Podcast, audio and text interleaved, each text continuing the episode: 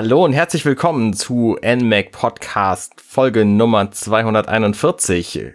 Ich bin Arne Ruddert und mit mir im virtuellen Studio dabei ist der Erik Ebelt. Hallo. Ja, hallo Arne und hallo Hörer. Wir sind mit 241 Ausgaben schon ganz schön alt geworden. Das ist wahr. Zum Glück äh, verrät das niemandem, äh, dass das mein wahres Alter ist.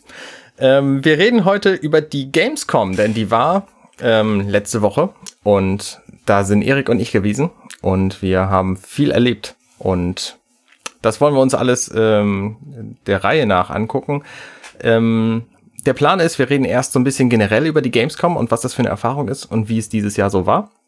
Und dann über die vielen, vielen tollen Spiele, die wir anspielen konnten oder gesehen haben und die demnächst erscheinen und zwar in Reihenfolge ihres Erscheinungsdatums.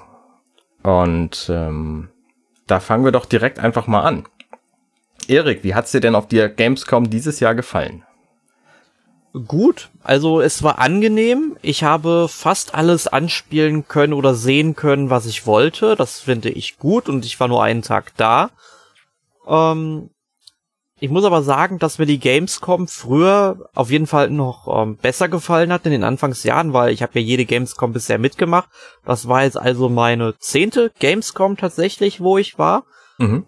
Ähm, aber so trotzdem im Vergleich zu den letzten Jahren, weil ich gehe eigentlich selten überhaupt noch in die Besucherhallen rein, sondern nehme dann halt meistens schon die ganzen Pressetermine wahr, ähm, wo ich mir die ganzen Sachen dann eben angucken kann oder anspielen kann, ohne dass ich mich jetzt irgendwie vier oder fünf Stunden lang anstellen muss.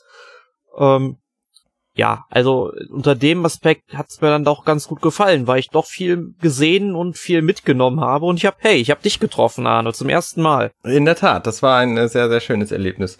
Viel mitgenommen finde ich, äh, es stimmt tatsächlich auch, ich habe erheblich viel mehr mitgenommen, als ich dachte, dass ich würde.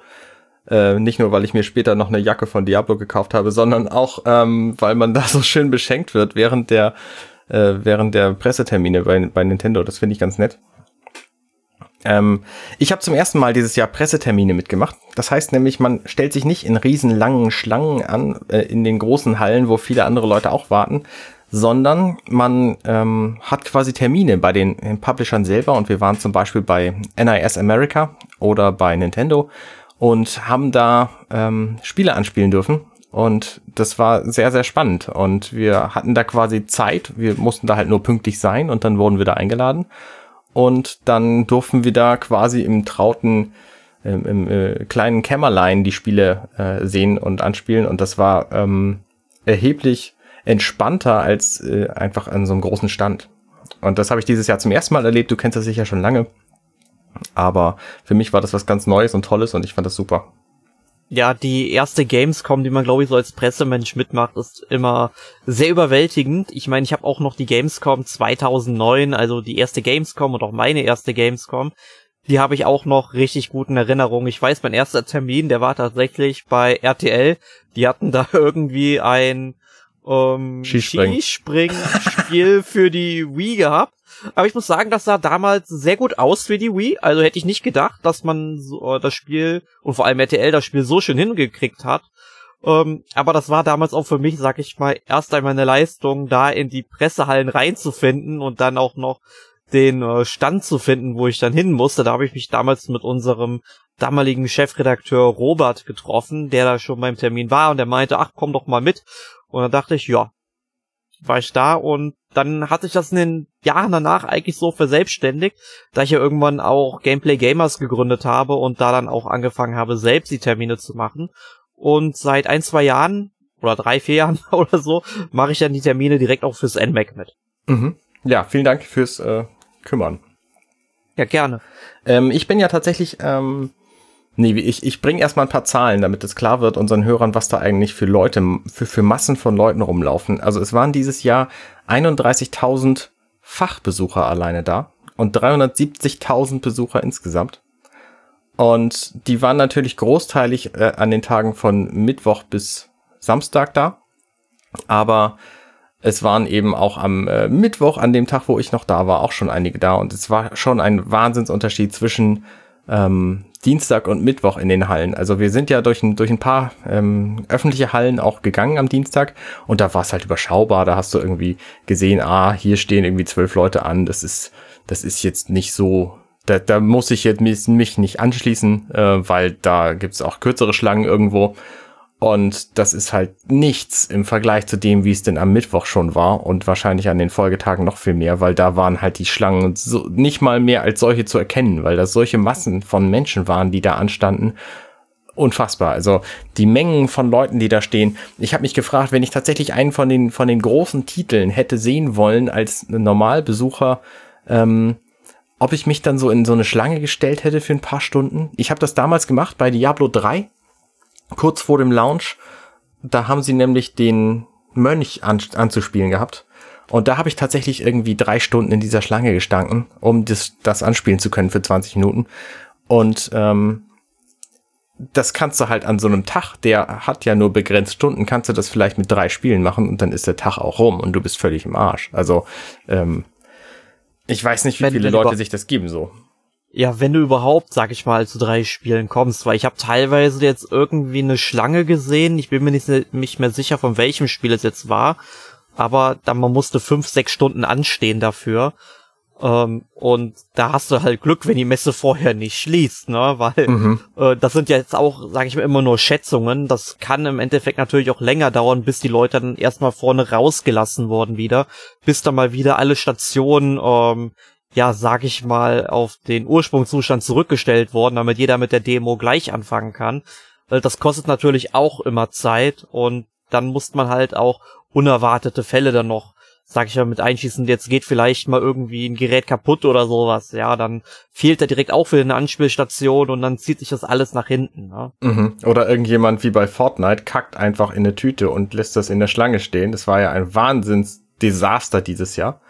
Es ist, ja, glaube ich, am also, Donnerstag passiert. Ja, also äh, es ist nicht ganz klar, ob die Geschichte sich jetzt wirklich zugetragen hat, weil also viele gehen jetzt mittlerweile schon davon aus, dass das irgendjemand auf Twitter geschrieben hat und das Gerücht sich dann verselbstständigt hat. Hm. Ähm, und der, sag ich mal, der Betreiber von Fortnite, der hat ja auch irgendwie gesagt, dass so etwas anscheinend nicht äh, stattgefunden hat. Und Interessant, okay. Es, es, man weiß es nicht, ob es jetzt wirklich passiert ist oder nicht, aber äh, man sieht das schon. Es ist halt, sag ich mal, ein gutes Beispiel dafür, wie lange man dann teilweise anstehen muss. Ne? Ja. Äh, aber wo du vorhin mal die Zahlen genannt hast, dass, glaube ich, 370.000 äh, Besucher insgesamt da waren, oder waren das jetzt alleine äh, die normalen Besucher? Nee, das waren alle.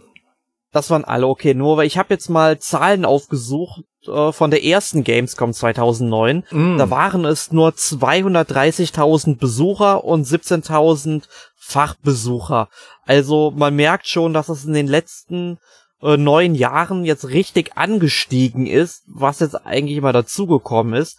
Ich meine, der Sprung, dass es halt jetzt ungefähr schon doppelt so viele Fachbesucher sind, ähm, ist, sage ich ja mal, noch irgendwo ähm, ja, hält sich ja noch in Grenzen damit 34.000, aber direkt siehst, dass 150.000 Besucher noch dazugekommen sind. Prozentual sicherlich weniger, aber in der Masse wesentlich mehr und damit muss man hier rechnen. Ähm, Finde ich, da übertreibt die Messe langsam einfach zu viele Menschen reinzulassen. Klar, die wollen irgendwo Geld verdienen, aber man muss natürlich auch irgendwo vernünftig sein und zu sagen, okay, hier und hier ist jetzt auch mal Schluss. Mhm. Sehe ich auch so. Und das, und das kriegt die Köln-Messe nicht geschissen. Wenn wir jetzt eben schon beim Code waren. Naja, das Problem ist halt so ein bisschen, dass die sehen bessere Zahlen, also größere Zahlen machen mehr her. Und deswegen lassen die halt so viele Leute rein, weil es einfach sich besser anhört. Ne, wenn du sagst, hey, auf der Messe waren irgendwie 400.000 Leute, dann klingt das erheblich besser, als wenn du sagst, da waren 150.000. Auch wenn sich die 150.000 dann viel wohler gefühlt hätten. Aber ja. so ist es halt. Ne, ich meine, das, das, ähm, das Ranking der größten Spielemessen der Welt, ähm, das gibt's halt immer noch und da will die Gamescom natürlich vorne mitspielen. Ja. Ähm, ich fand's jedenfalls ganz cool. Also ich habe halt auch am, am Mittwoch, als ich da war, noch viel Spaß gehabt. Ich habe äh, keinen Termin mehr gehabt bei der, bei der Presse, aber ähm, ich habe einige einige Spiele mir noch angeguckt ähm, und bin, bin einfach durch die Hallen gegangen, habe wahnsinnig viele Fotos gemacht und, äh, und einfach mich umgeguckt und, und mich gefreut, dass es äh, so viel zu sehen gibt. Ähm, und habe tatsächlich auch eine ganze Zeit in der Merchandising-Abteilung verbracht, bis ich dann bei, bei Blizzard die Jacke gekauft habe. Ähm, und fand es toll. Also es war halt super anstrengend, zwei Tage lang da. Ich habe zwischendurch ein Hotel ähm, in Leverkusen gehabt. Ähm, das war bezahlbar.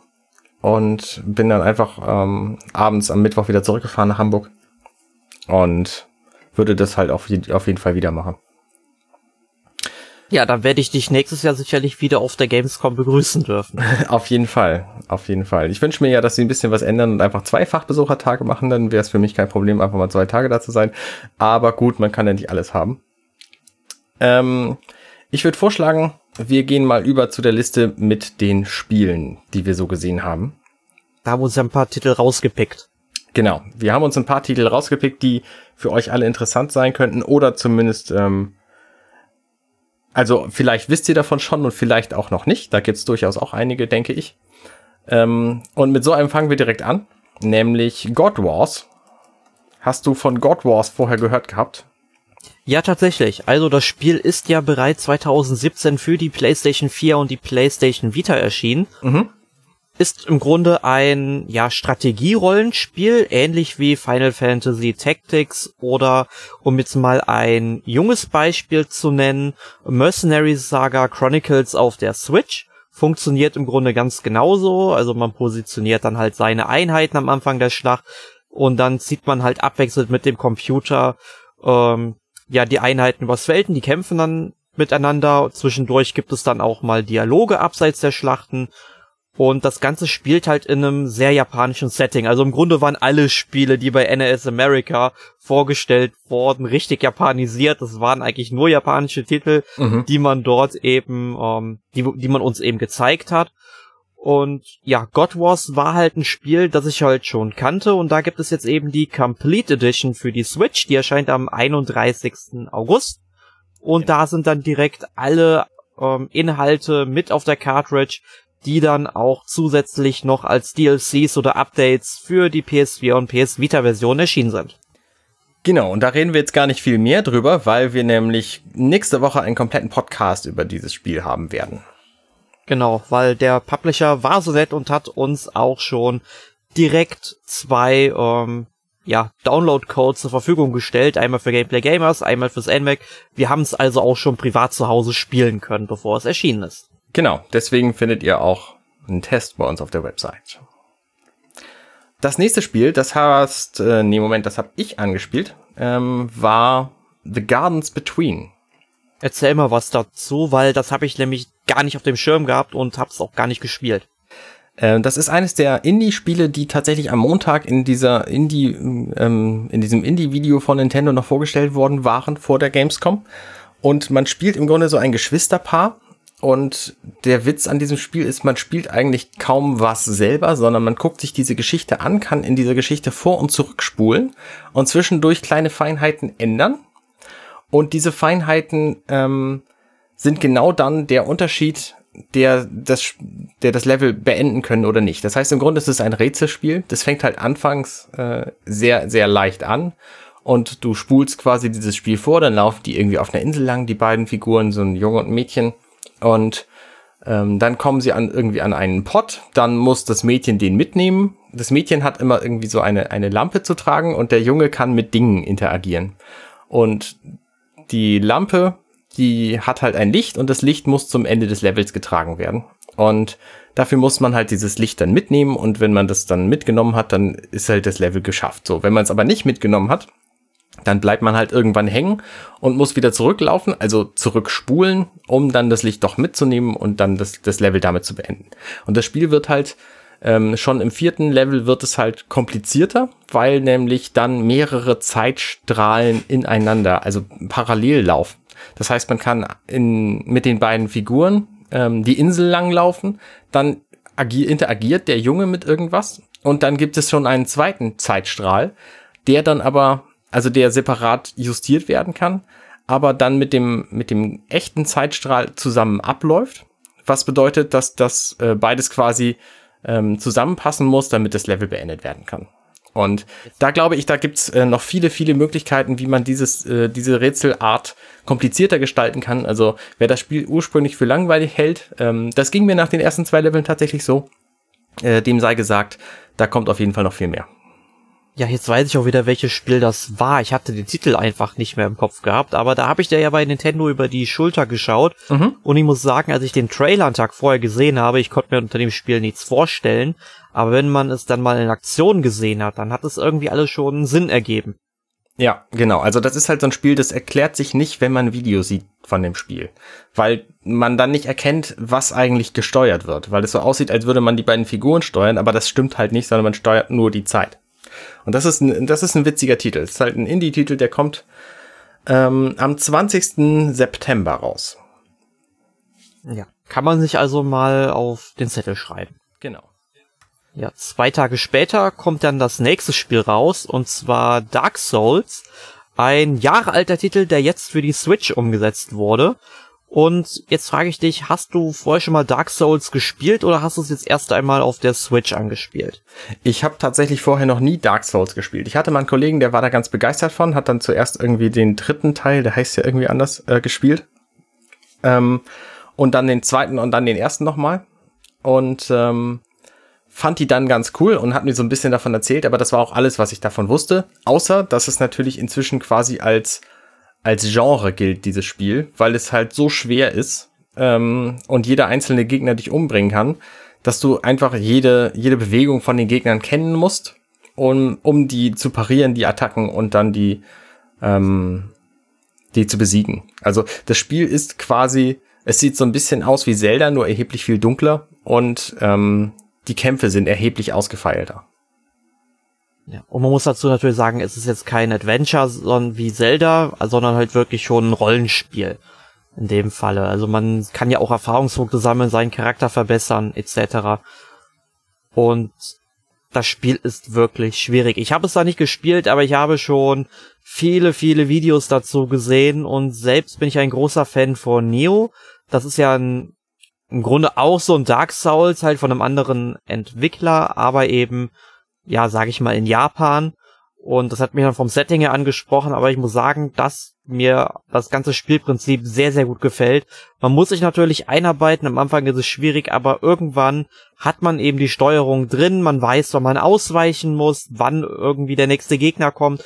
Und es hat auch so ein bisschen was mit Auswendiglernen zu tun, wie man das halt schon aus Mega Man kennt. Mhm. Und wenn man halt Mega Man mag oder sag ich mal dieses ganze Prinzip, dass man halt teilweise sich Positionen merken muss, dann gefällt einem mit Sicherheit auch Dark Souls.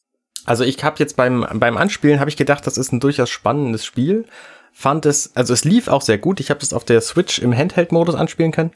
Ähm, es lief sehr gut und ich äh, fand es auch ziemlich gut geeignet für die Konsole.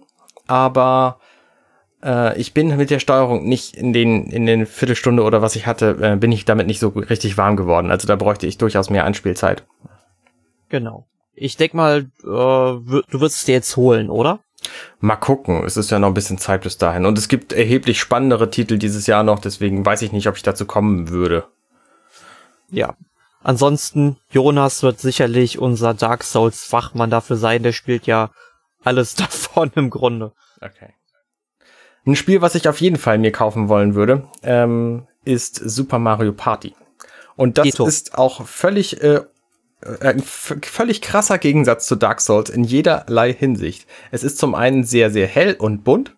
Es ist zum anderen ein Spiel, wo die Steuerung super simpel zu erlernen ist. Und zum dritten ist es halt auch nicht schwer und man kann überhaupt nicht sterben. Also viel anders geht's gar nicht. Super Mario Party ist eine Spielreihe, die ihr wahrscheinlich schon kennt. Nämlich ähm, spielt man das am besten mit bis zu drei Freunden, also zu viert, an einer Konsole und hat so ein Brett vor sich und äh, läuft da drauf lang, kann dann würfeln und kommt dann an verschiedene Stellen. Und es gibt aber zwischendurch immer Minispiele. Und von diesen Minispielen gab es auf der Gamescom fünf Stück anzuspielen. Ähm, zum Beispiel ein ähm, ein Würfel musste angebraten werden. Man hat einen Joy-Con in die Hand genommen und hat dann ähm, quasi eine Pfanne damit gesteuert und konnte dann mit der Pfanne den, den Würfel von allen Seiten anbraten. Also man hat kein anderes Gerät gehabt, sondern man musste den quasi in der Pfanne so schwenken, dass der auf die richtige Seite fiel. Und das Spiel hat mich am allermeisten beeindruckt, dieses Minispiel, weil es sich mit den Joy-Con und dem HD-Rumble einfach unfassbar echt angefühlt hat, als hätte man tatsächlich diese Pfanne in der Hand. Und ähm, also wer sich das nicht vorstellen kann, dem empfehle ich das einfach tatsächlich mal anzuspielen, weil es eine echt interessante Erfahrung ist, dieses ähm, einfach so, so, ein, so ein echtes Gefühl zu haben, obwohl es keine Pfanne gibt. Weißt du, was ich meine? Ja, ich will jetzt vielleicht nicht unbedingt so weit gehen und sagen, dass es jetzt wirklich wie eine Pfanne anfühlt, aber man hat halt auf jeden Fall über das HD Rumble die äh, Signalisierung, wann man jetzt eben die Pfanne wenden muss und das ist halt super intuitiv. Ja, ähm, ein anderes Spiel, was wir noch, ähm, also ein anderes äh, Minispiel, was da noch drin vorkam, war zum Beispiel so ein, ein Dreiradspiel, wo man einfach relativ schnell das Joy-Con quer gehalten, ähm, wie so Pedale ähm, oder wie so ein Paddel auf einem Kajak quasi drehen musste, um vorwärts zu kommen. Und das, ähm, das war halt auch nicht so nicht so ganz intuitiv. Ich habe es ganz gut hingekriegt. Du hast irgendwie Schwierigkeiten gehabt. Ja, ähm, ich wollte nämlich gerade sagen, das ist das Minispiel, was ich von denen, die wir anspielen konnten, am wenigsten mochte. Und da habe ich richtig abgelust im Grunde, weil irgendwie hat das Ganze nicht so wirklich bei mir funktioniert. Weswegen ich hoffe, dass zumindest eine alternative Knöpfchensteuerung für das Spiel noch raus äh, ja, oder in das Spiel implementiert wird. Da kann ich dich gleich enttäuschen, das wird es nicht geben. Du kannst das Spiel ausschließlich mit Joy-Cons und ausschließlich auch am Fernseher oder in der Tischsteuerung spielen. Auch nicht Handheld oder mit dem Pro-Controller. Das ist ein bisschen schade. Das ist zwar ein bisschen schade, es ist natürlich fairer für alle, die da mitspielen.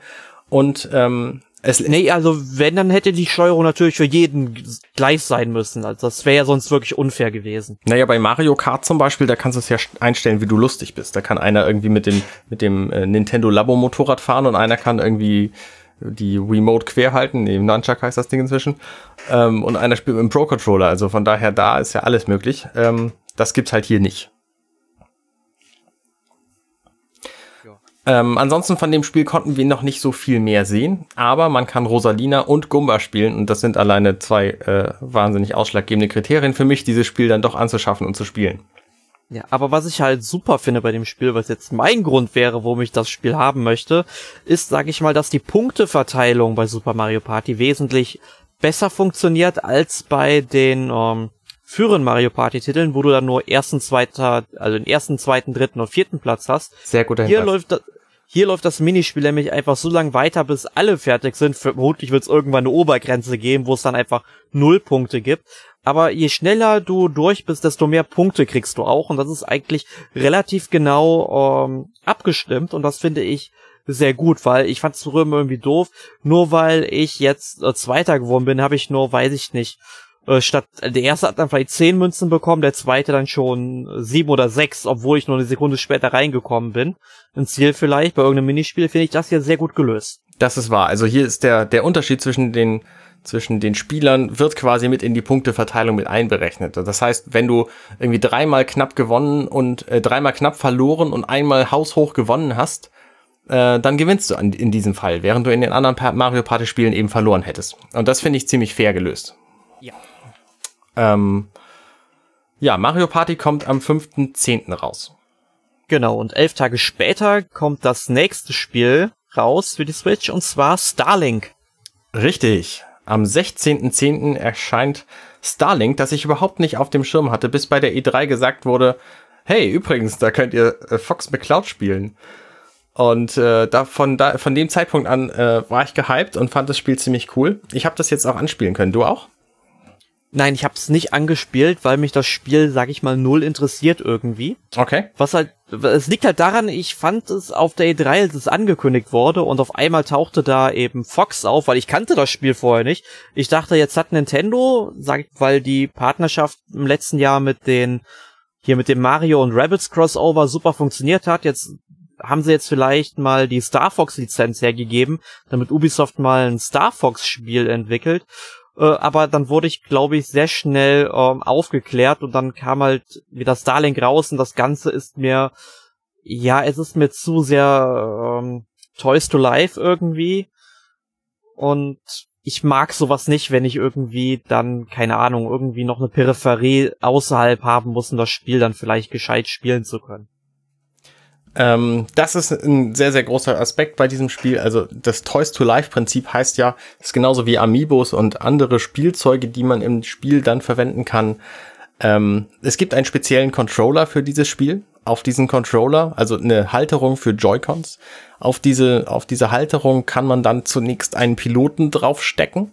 Ähm, in der Switch-Version, die man kaufen kann, da sind zwei dabei, nämlich einmal der, äh, ich habe den Namen vergessen, der, der Bonko oder wie der heißt, ähm, der auf der, der, der einzige Pilot ist bei der, bei der PS4 und Xbox-Fassung.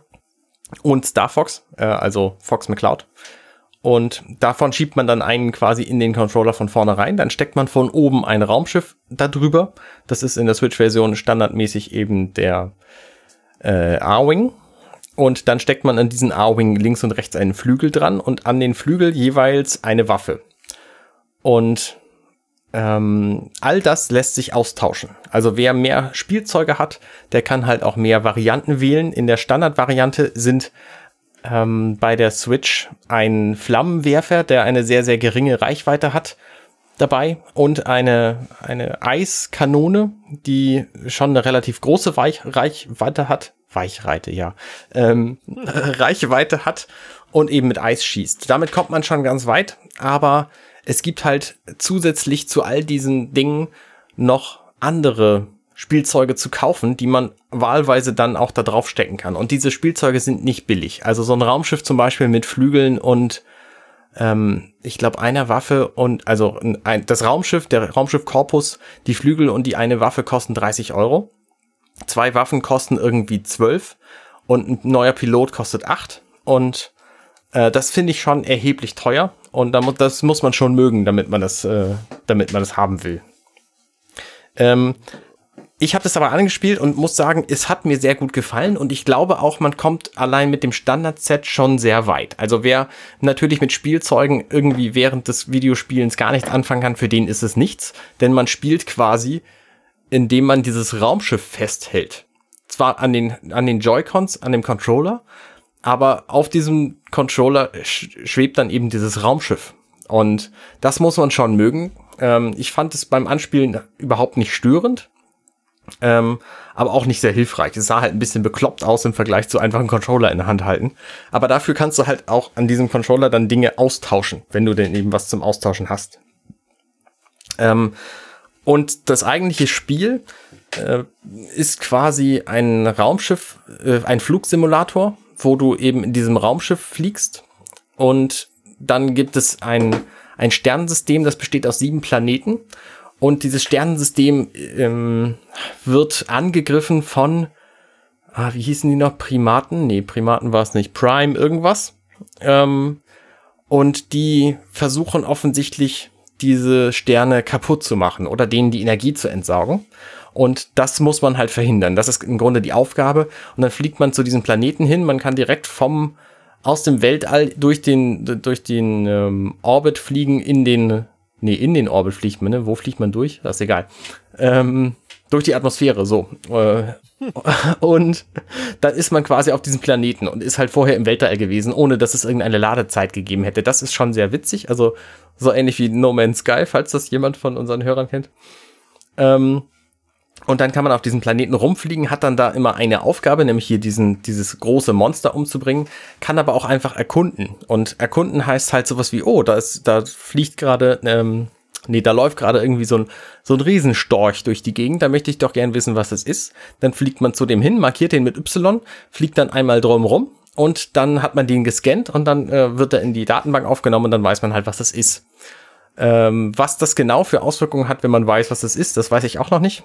Und das ganze Spiel hat offensichtlich einen Story-Teil, aber es basiert im Grunde darauf, dass man immer mehr erkunden kann. Also es passieren halt auch ständig irgendwie neue Dinge in diesem Spiel, die man nicht erwarten würde. Also es lohnt sich irgendwie jeden Tag anzugucken, wo denn da der nächste Gegner auftaucht, ähm, den man bekriegen kann. Und was ich jetzt ähm, beim Anspielen noch nicht wusste, aber nachträglich rausbekommen habe, ist, dass das Spiel einen Koop-Modus bietet, für den man natürlich ein weiteres ähm, Raumschiff braucht, samt Controller, Piloten und Waffen.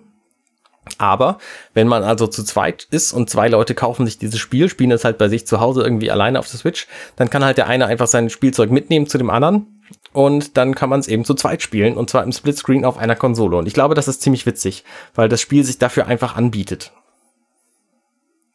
So, mhm. das war mein kurzer Abschnitt zu Starlink. Kurz. Ähm, ja, also ich muss sagen, ich finde das Spielprinzip irgendwie so, wie du es jetzt erklärt hast, schon interessant. Aber ich muss halt sagen, ich finde direkt alle Spiele, wo man diese ganzen, wo halt diese ganze Toys to Life Geschichte läuft, die finde ich halt, sage ich mal, uninteressant. Ich meine, ich finde einfach, es gibt, bisher hat mir noch kein Spiel irgendwie gezeigt, wofür ich diese Dinger unbedingt bräuchte, was das Spiel selbst nicht ähm, darstellen könnte alleine, ja.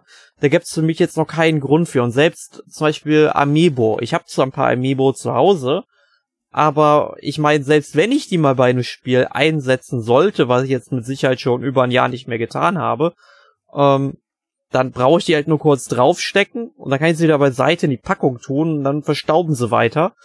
Ähm, und ich glaube, ich würde ein Spiel nicht so lang spielen und immer mit, sag ich mal, mit einem Raumschiff da am Controller, da das ganze Ding festzuhalten, da dran rumzubasteln. Aber ich meine, wem das gefällt, der wird sicherlich seinen Spaß damit haben da kann ich dir zwei Dinge zu antworten. Zum einen, es gibt äh, tatsächlich ein Toys to Life Projekt, wo die Toys unfassbar nötig sind, nämlich Nintendo Labo. Dies, diese Spiele funktionieren einfach gar nicht ohne die Pappspielzeuge. Ähm, und das andere ist, ich bin mir nicht ganz sicher, aber ich glaube, Starlink lässt sich auch komplett ohne Spielzeuge spielen. Dann kaufst du die ganzen Dinge eben als In-App-Purchase in diesem Spiel. Ja, mal gucken. Vielleicht wird das Spiel irgendwann mal ein bisschen reduziert sein. Dann werde ich vielleicht mal einen Blick riskieren. Aber es gibt andere Spiele, auf die ich mich mehr freue. Und zwar auch direkt auf das nächste, was wir auf unserer Liste haben. Aber da brauchst und, du doch auch Spielzeug. Ja, das ist ja wieder was ganz anderes. Also bei Taiko no Tatsujin Drum and Fun, ähm, das wird hier in Europa für die Switch ähm, einzeln oder auch mit ähm, einem speziellen Controller einer Taiko-Trommel, ähm, sag ich mal, erscheinen. Da hat man eben zwei, wie nennt man die, die Schläger? Ja. Die man Knüppel. hat. Knüppel, Schläger. Ihr wisst, was ich meine, wo, ihr kennt Schlagzeuge, womit man da eben draufhauen muss. Ähm, und das habe ich auch angespielt am Stand von ähm, Namco Bandai. Mhm. Nee, Bandai Namco, so. Bamco. Und ja, diese sind ja fusioniert, also das ist Bandai Namco. Ähm, jedenfalls ähm, es ist ein Musik- und Rhythmusspiel sozusagen. Also es läuft dann irgendwie ein äh, Musikstück ab, zum Beispiel die Titelmelodie von One Piece oder auch noch Dutzende andere Songs auf Japanisch natürlich, muss so sein. Ähm, und dann werden eben auf dem Fernseher so ein paar Symbole angegeben, die dann eben von rechts nach links durchlaufen. Was heißt ein paar? Je schwieriger oder sag ich mal, je höher der Schwierigkeitsgrad ist, desto mehr Symbole kommen dann natürlich und desto eher kommt man ins Schwitzen. Also ich sah, sag ich mal, auf der Gamescom sicherlich wie so ein hyperaktives Kind aus, weil ich einfach nicht in den Rhythmus reingekommen bin. und sprich, ich habe halt drei Lieder ausprobiert und äh, die ersten beiden habe ich auf normal gespielt und das dritte dann auf ähm, leicht. Und dann ging es auch.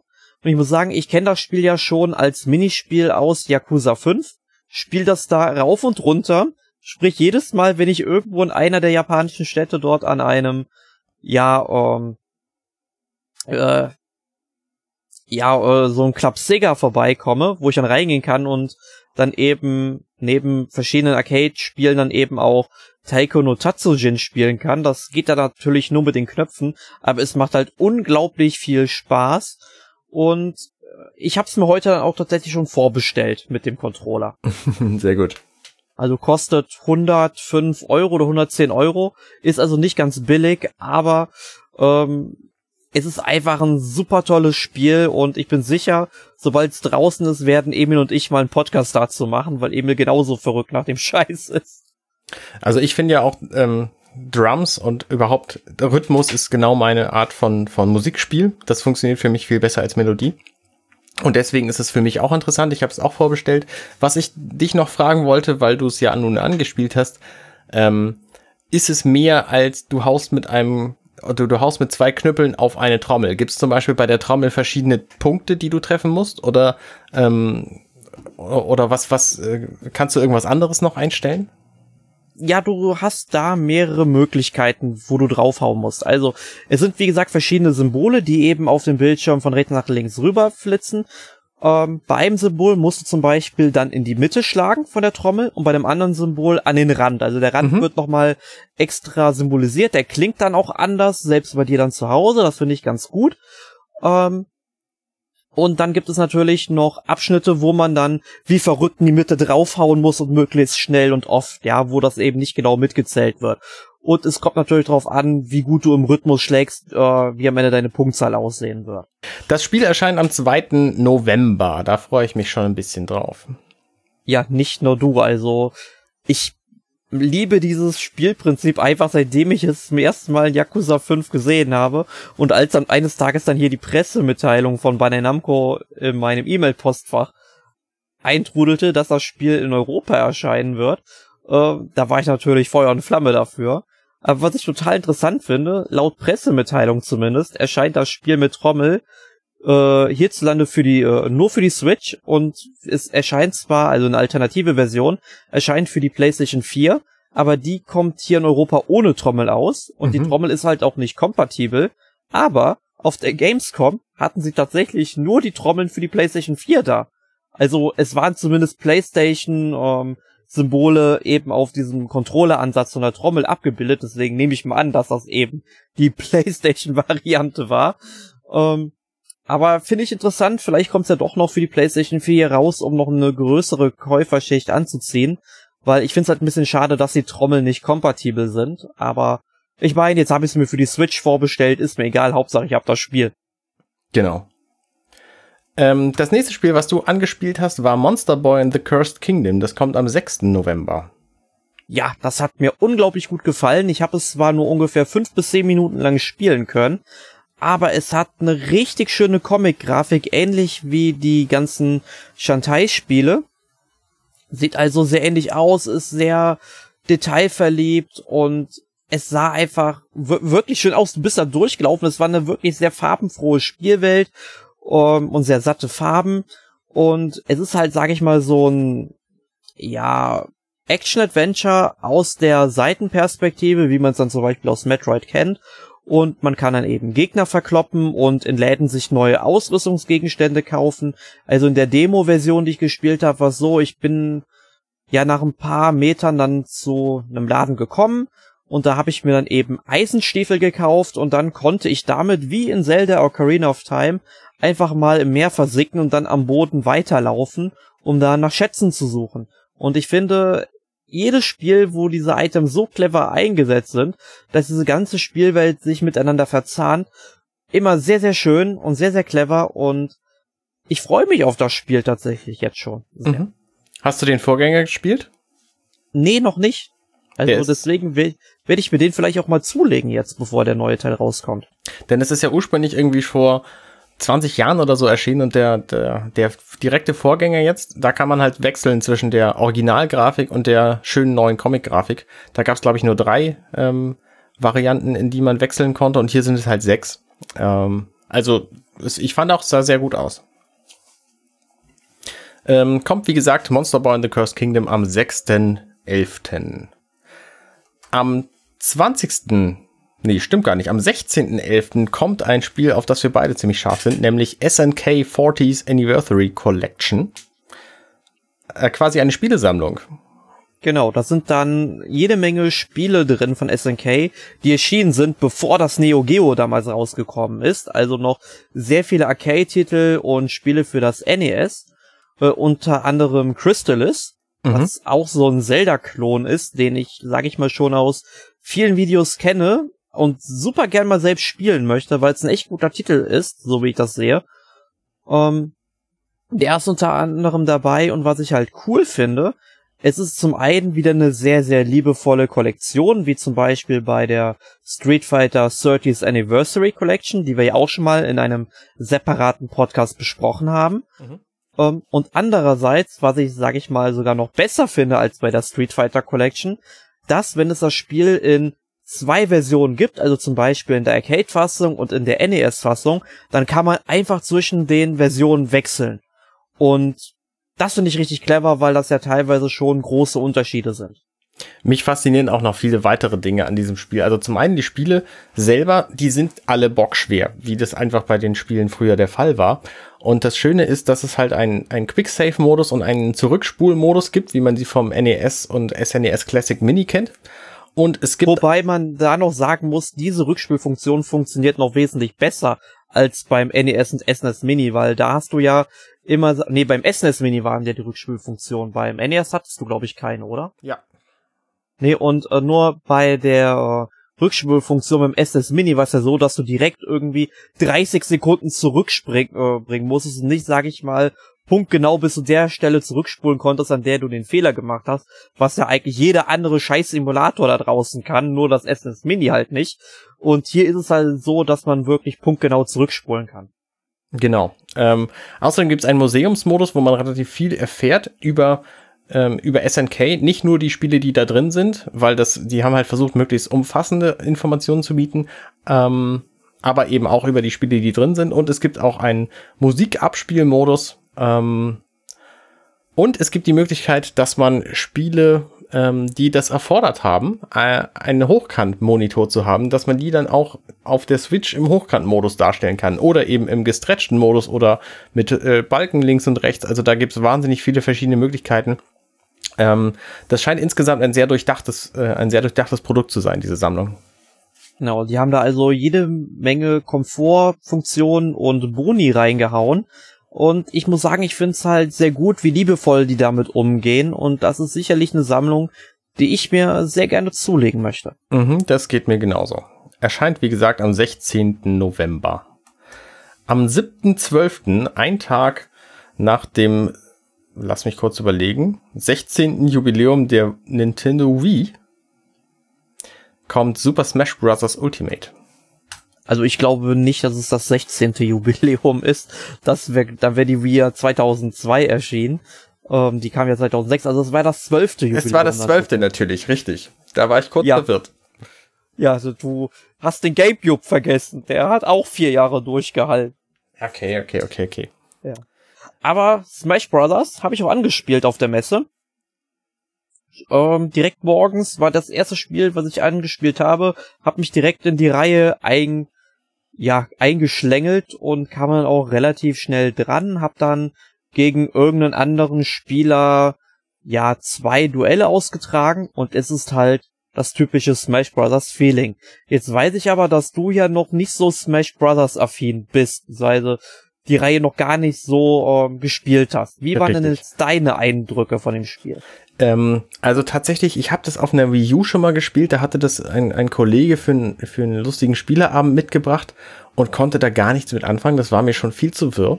Ähm, als wir das jetzt zusammen anspielen konnten, da hast du mir so ein bisschen was erklärt, also welche, welche Items was machen zum Beispiel und was diese, diese großen leuchtenden Bälle machen und so.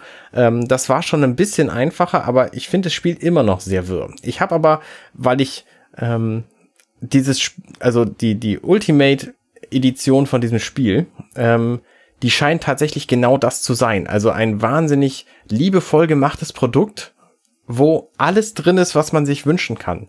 Und das einzige Problem ist jetzt, dass das eigentliche Gameplay für mich so ein bisschen, ein bisschen unklar ist. Und ich habe nun vor, weil ich glaube, dass das einfach ein sehr gutes Spiel ist, mir das zu kaufen und einfach zu so viel Zeit da zu investieren, bis ich begreife, warum das Leute gibt, die das so wahnsinnig gut finden ich weiß noch nicht, wie das laufen wird. Ich, ähm, ich werde das dokumentieren, aber ähm, also bislang, wie gesagt, kann ich mit dem eigentlichen Spielprinzip nicht so wahnsinnig viel anfangen, obwohl ich natürlich großer Fan von Spielen wie Tekken oder Street Fighter bin.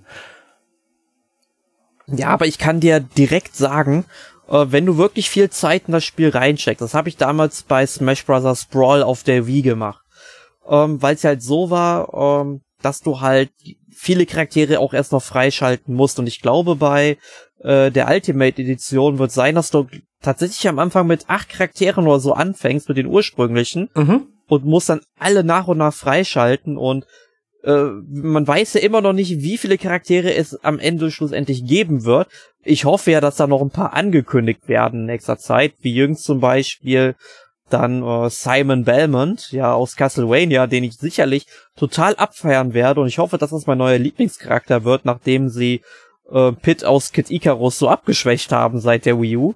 Ähm, bin ich mal sehr gespannt drauf. Und ich hoffe, da kommen noch ein paar Ankündigungen. sie haben ja gesagt, sie wollen ja alle Charaktere enthüllen, bevor das Spiel rauskommt. Ist natürlich ein bisschen schade, aber ich meine, es ist immer noch toll, wenn du das Spiel dann am Ende spielst und dann auf, kommt auf einmal so die Meldung, äh, New Challenger und dann musst du erstmal den kämpfen und du siehst erstmal einmal nur die Silhouette und rätst dann erstmal, hm, wer könnte das wohl sein? Und dann öffnet sich der Kampfbildschirm und denkst, okay, wenn ich den jetzt vermöbel, dann kommt er in meine Kämpferriege rein. Mhm. Also ich hoffe auch, dass, ähm, die, dass sie einen Einsteigermodus haben, weil es, ich glaube, dass ich nicht der Einzige bin, der mit diesem Spiel in die Reihe einsteigen wird. Ähm, und da wäre es echt schade, wenn sie, wenn sie die, die Einsteiger quasi äh, nicht mitnehmen. Ja, aber du kannst äh, mit Sicherheit wieder den Schwierigkeitsgrad für deine Computergegner einstellen. Also das ging bei den alten Versionen auch alle. Da, ja, das, das ist aber nicht das, was mich motiviert, da überhaupt mit anzufangen sondern ich möchte gerne am, am liebsten irgendeinen sinnvollen Story-Modus, der mich am besten jeden Charakter irgendwie spielen lässt und meinetwegen mit Mario anfängt und mir die Steuerung erstmal von vornherein erklärt, so. Und nicht direkt einfach einen Bowser entgegenstellt und dann sagt, hier, jetzt hau ihn mal kaputt, so. Und dann wirst du irgendwie runtergeschmissen und weißt gar nicht, was los ist. Also, also, also, also ich sag mal so, es wird sicherlich wieder Trainingsräume geben, wo du dann die Steuerung äh, ausprobieren kannst, wo du eventuell auch Vorgaben bekommst, was du nun mal ausprobieren solltest, mit egal welchem Charakter. Ähm, mit Story-Modus, das ist noch ein bisschen unklar. Es gab ja, sag ich mal, schon das Menü zu sehen mit diesem einen Menüpunkt unten links, der dann eben noch ja zensiert wurde von Nintendo, wo sie noch gar nicht so viel zu sagen wollten. Ich hoffe mal, dass das wieder so ein Subraum-Emissär sein wird. Also das war im Grunde der Story-Modus damals in Smash Bros. Brawl. Der war auch super lustig und der hat auch echt geholfen, dieses Spiel einzusteigen, wenn man den noch nicht gespielt hat. Mhm. Ähm, und ich hoffe mal, dass das sowas ähnliches sein wird. Also das können sie sich eigentlich nicht erlauben, sowas wieder auszuklammern, wenn sie jetzt wirklich als Ultimate Edition irgendwie deklarieren. Also, dass das ein Story-Modus ist, ist ja ziemlich wahrscheinlich, weil an der Stelle im Menü immer ein Story-Modus war, weil der Story-Modus immer grün war, genau wie diese jetzt ausgegraute Schaltfläche und weil es bislang noch keinen Story-Modus gibt. Also ähm, ich glaube, dass das, dass da schon noch was kommen wird, ähm, was diesen Story-Modus angeht. Und ich habe große Hoffnung, dass das genau der Modus ist, der mir dieses Spiel erklärt, als völliger Noob. Aber ich kann dir sagen, also die Steuerung von dem Spiel ist, sag ich mal, auch nicht super schwer, weil du ja eigentlich nur ein Angriffsknopf hast, der sich nur dadurch variiert, in welche Richtung du gerade schaust und so weiter. Ja, das, das, was aber an dem Spiel schwierig ist für Einsteiger, ist, dass wahnsinnig viel auf dem Bildschirm passiert und dass das alles wahnsinnig stressig wirkt. Auch das lässt sich alles einstellen, dass du halt auch die Menge der Items, die erscheinen. Ich will aber nicht mich durch Menüs wühlen müssen, um die Einstellung zu finden. Ich möchte, dass das Spiel mir einen leichten Einstieg bietet. Aber das werden wir alles sehen, wenn es denn dann erscheint am 7. Dezember. Ja, dann werden wir uns online hoffentlich ordentlich aufs Maul geben. Auf jeden Fall. Ähm, wo wir anderen Leuten zusammen aufs Maul gegeben haben, war bei Travis Strikes Again No More Heroes. Das kommt irgendwann 2018. Das konnten wir anspielen. Jetzt habe ich dir eine richtig geile Überleitung gegeben, ne? Ja, total super. Vielen Dank. Ja, ja, also wir haben es auf jeden Fall angespielt und es war auch eine extra Demo, die für die Gamescom angefertigt wurde. Äh, waren halt auch deutsche Texte drin. Und äh, ja, sie haben dann eben von Halve Hahn und vom Dom gesprochen in den Dialog total bescheuert. Ja. Das wird sicherlich in der ähm, finalen Fassung nicht mehr so sein. Da werden dann eventuell andere Gags drin sein. Ähm, man darf jetzt halt kein vollwertiges No More Heroes erwarten. Also das Spiel ist schon ganz anders wie die ersten beiden Teile aber es ist trotzdem recht witzig gestaltet. Also man, wir waren da irgendwie in einem Level, das war so ein Computerprogramm und da mussten wir gegen irgendwelche, weiß ich nicht, Bugs oder Viren oder irgendwas anderes kämpfen und haben dann eben mit, ja, Lichtschwertern im Grunde uns durch die Gegnerhorden geschnetzelt. Genau. Und das war im Grunde auch schon alles. Also ich weiß nicht, ob das Spiel noch irgendwie mehr zu bieten hat. Wahrscheinlich noch ein bisschen mehr Story-Modus, als wir jetzt gesehen haben. Ähm, aber ansonsten, das Spielprinzip ist, ist Spaß. Es macht halt so, so actionmäßig Spaß. Ja, und ich bin sehr gespannt, weil ich mag natürlich die Reihe. Find's natürlich schade, dass es halt kein vollwertiges No More Heroes 3 geworden ist. Aber ich hoffe sehr, dass sich das Spiel hoffentlich oft genug verkaufen wird, damit äh, es für ja Goichi Suda zum Beispiel dann ja, vielleicht Anreiz ist, einen dritten Teil zu machen, der dann mit Sicherheit auch auf der Switch erscheint, weil die ersten beiden Teile waren also sag ich mal so, der zweite Teil war ja auch ein exklusiver Wii-Titel. Der erste Teil erschien später nochmal für die PS3. Aber im Grunde ist es dann schon eine Reihe, die auf Nintendo-Plattform gehört. Es gab, gab's die anderen Titel auch alle auf Nintendo-Plattform? Ja, ja, also Teil 1, also Teil 1 erschien zuerst für die Wii, Teil 2 erschien zuerst für die Wii und dann kam Teil 1 nochmal für die PS3 raus. Okay. Und ich glaube, Travis Strikes Again ist auch ein Switch-exklusiver Download-Titel. Ich bin mir gerade nicht sicher. Kann sein, weiß ich auch nicht. Wir müssten recherchieren vorher. Was für ein Ding? Kenne ich mich gar nicht mit aus. Tja, kommen wir aber nun zum, ich glaube, letzten Titel auf unserer Liste. Genau. Ähm, Diablo 3. Genau, nämlich haben sie ja kurz vor der Gamescom noch verkündet, dass es Diablo 3 nun für die Switch geben wird. Und zwar in der Eternal Collection, die alles beinhaltet, was es bislang an Nintendo, äh, an Quatsch, an äh, Diablo-Content gab. Und ähm, da freue ich mich wie ein Schnitzel drauf. Ich habe da schon drauf gewartet seit langer Zeit, weil ich jetzt nämlich auch vor einiger Zeit wieder angefangen habe, äh, am Computer Diablo 3 zu spielen und es wahnsinnig lustig finde. Und jetzt habe ich ähm, in drei verschiedenen Varianten dieses Spiel angespielt auf der, auf der Gamescom, weil ich einfach scharf drauf bin. Ähm, nämlich einmal im Handheld-Modus alleine, dann im Handheld-Modus mit anderen und dann im ähm, im Handheld, nein, Moment, dann im Fernseher-Modus mit anderen. Und das sind alles Varianten, die sehr gut funktionieren. Ähm, das ist wahrscheinlich etwas, was Konsolen-Diablo-Spieler schon längst kennen, aber zum Beispiel kann halt, ähm, wenn man zu, zu zweit an einem, an einem, an einer Switch auf dem Fernseher spielt, dann hat jeder quasi seine Lebensenergie und seine, seine, seine Attacken in einer Ecke stehen und ähm, es gibt einen Schnell-Equip-Button. Das heißt, du wählst quasi aus, welche, welche Dinge du aufgenommen hast, welche du in deinem Inventar hast. Alles während der, während der Bildschirm noch zu sehen ist, der, der eigentliche Spielbildschirm. Und kannst dann äh, auf relativ schnelle Weise sehen, ob das besser ist als das, was du hast oder nicht und das dann schnell auswählen. Wenn du in dein Menü gehen willst, um tatsächlich dein Inventar zu verwalten, dann stoppt das Spiel für den anderen halt auch und dann guckt der andere dir beim Spielen zu, äh, beim, beim Inventarverwalten zu. Das ist ein bisschen öde, ähm, aber über dieses Schnell-Equip-System ähm, kannst du halt auch relativ schnell deine Sachen wechseln. Das fand ich sehr cool. Außerdem, was ich sehr cool fand an dem Spiel war, dass du äh, sämtliche ähm, Multiplayer-Modi, die du dir vorstellen kannst, mit Switches, kannst du in diesem Spiel einsetzen. Das heißt, du kannst beispielsweise alleine an einer Switch am Fernseher spielen. Dann kann sich ein Kumpel neben dich setzen, schnappt sich einen zweiten Controller und zwar auch einen einzelnen Joy-Con, das funktioniert auch. Ähm, und spielt einfach mit an deinem Fernseher. Dann kommt der dritte Kumpel mit einer Switch vorbei und klingt sich als, äh, als zusätzlicher dritter Spieler, aber auf seinem eigenen Bildschirm mit in dein Spiel ein. Und dann kommt noch jemand vorbei und will auf seiner Switch mitspielen und das funktioniert auch. Und das finde ich ganz, ganz fantastisch, weil das einfach ähm, wahnsinnig viele Möglichkeiten bietet und du nirgendwie das Gefühl hast, oh Mensch, da hätten sie jetzt mal dran denken können, dass man das Spiel auch noch mal so spielen kann. Also das finde ich ehrlich gesagt sehr interessant, dass man dann einfach so einsteigen kann auf all erdenklichen Arten und Weisen. Ich muss aber trotzdem sagen, ich habe es auch angespielt, einfach so, damit ich es nochmal sehe. Ich habe Diablo 3, ich weiß gar nicht, war auf einer der ersten Gamescoms jedenfalls, wo ich es dann mal damals für den PC angespielt habe. Ähm, ich muss halt irgendwie sagen, ich, ich kann mit Diablo nicht viel anfangen. Es ist mir dann doch irgendwie zu stumpf, das Spiel. Ich meine, ich habe Diablo 2 damals irgendwie zwei, drei Stunden gespielt, fand das interessant. Aber es war für mich halt ein Spiel, was ich nicht wirklich weiterentwickeln wollte. Also ich finde Diablo 3 total fantastisch und spiele auch jetzt gerade wieder die neueste Season und ähm, ja, es ist stumpf und man fühlt sich aber, das Schöne an Diablo 3 ist, man kommt halt irgendwann in so einen Flow rein, dass man sich sehr, sehr mächtig fühlt und dann alle, alle Gegner niedermacht und Dinge findet, die man noch gebrauchen kann und das macht halt einfach Spaß. Also ich habe jetzt mit einem Kumpel zusammen ähm, in den letzten sag ich mal, anderthalb Monaten bestimmt fünf Abende damit verbrachte, einfach Diablo zu spielen. Und das ist schon eine extrem witzige Sache.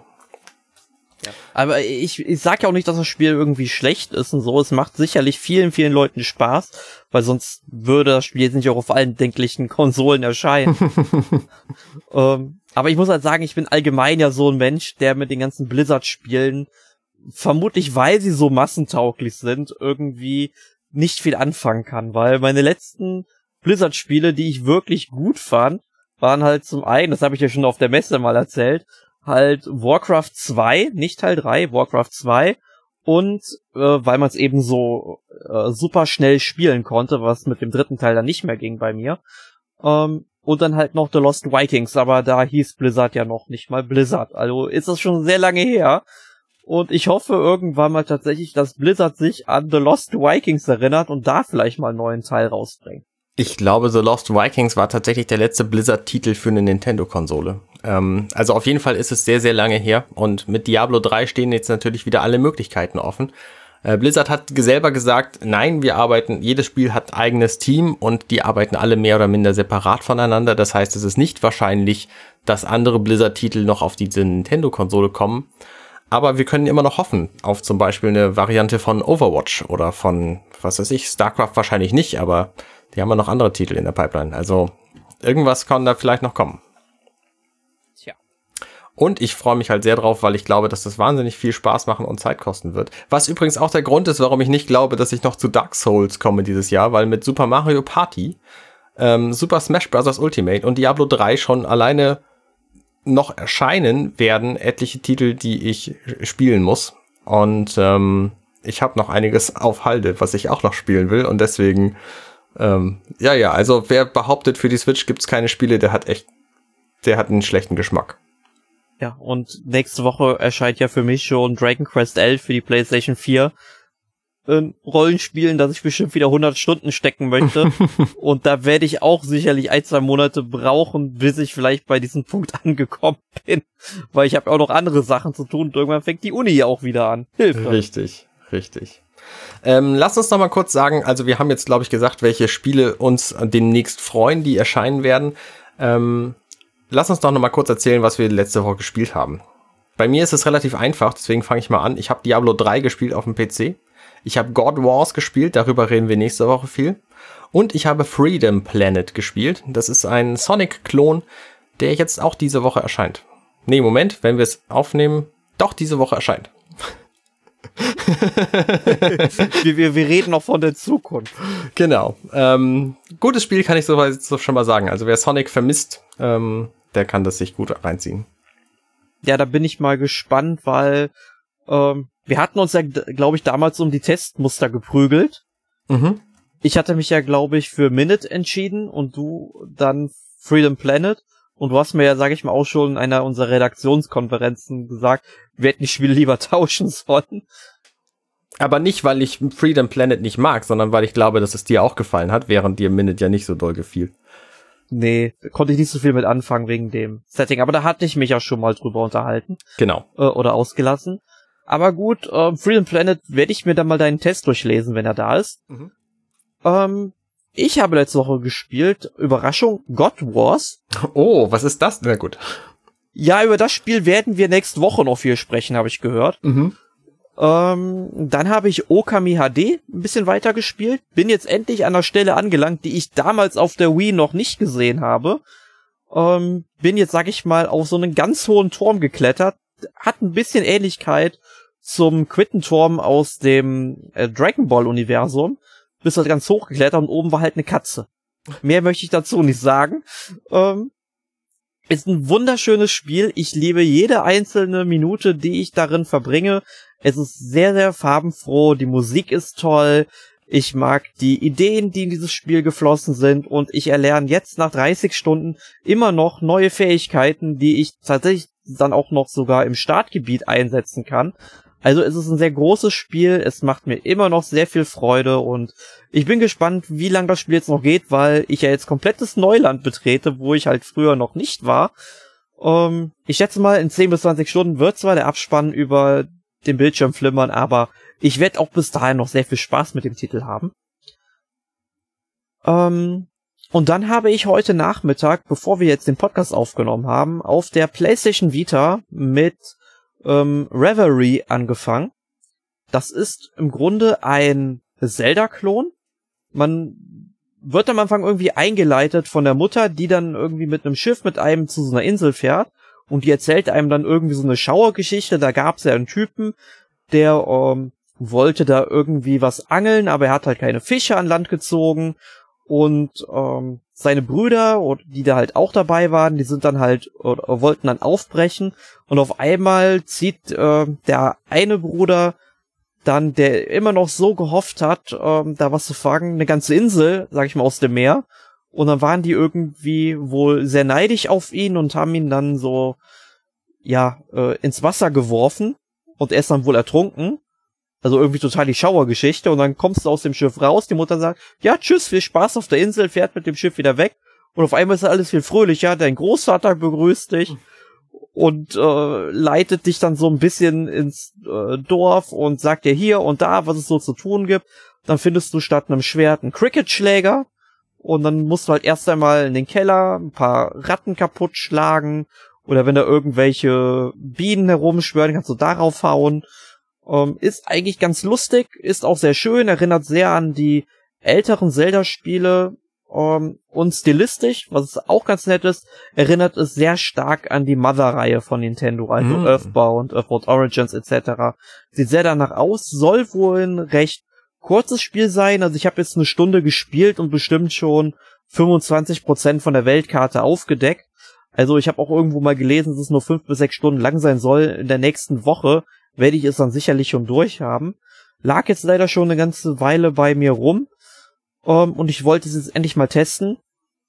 Das auch abhaken. Aber ich muss sagen, uh, technisch scheint es auf der Vita nicht ganz so zu, uh, rund zu laufen. Man hat halt hin und wieder schon ein paar Frame Drops. Das finde ich ein bisschen schade. Aber das Spiel ist ja Cross-Buy. Sprich, ich kann es mir dann auch auf meiner PlayStation 4 runterladen und dort auch noch spielen. Mhm. Sehr gut. Ja, werde ich dann vielleicht mal machen. Vielleicht läuft es da dann noch was besser. Äh, Habe ich sonst noch was gespielt? Ich glaube nicht, außer vielleicht mal hier Picross S2, während ich irgendwie Fernsehen geguckt habe und es war da nicht so viel Interessantes, dann kram ich schon mal die Switch raus, um Picross zu spielen, aber ich denke mal, Picross wurde von mir schon oft genug erwähnt, dass es eigentlich ein süchtig machendes Spielprinzip hat. Ja, in der Tat. Ja. Arne. Ja. Nächste Woche. Was haben wir da? Nächste Verrat Woche haben wir ein Spiel, von dem habt ihr alle schon mehrmals gehört, denn wir haben es in diesem Podcast mehrmals erwähnt. Das heißt God Wars The Complete Legend und es erscheint für die Switch. Ich glaube sogar exklusiv, bin mir da nicht ganz sicher. Und ähm, wir haben es beide gespielt und wir haben es beide getestet und wir freuen uns drauf. Auf den Podcast. Ja. Gut, dann, wenn ihr irgendwelche Fragen zur Gamescom habt, wenn ihr selbst dort gewesen seid, äh, egal was, schreibt es uns einfach in die Kommentare auf Facebook oder auf unserer Internetseite. Wir würden sehr gerne mit euch wie immer darüber diskutieren, wenn ihr da ein bestimmtes Anliegen habt. Genau, so sieht's aus. Also, macht's gut, bis zum nächsten Mal. Tschüss. Tschüss.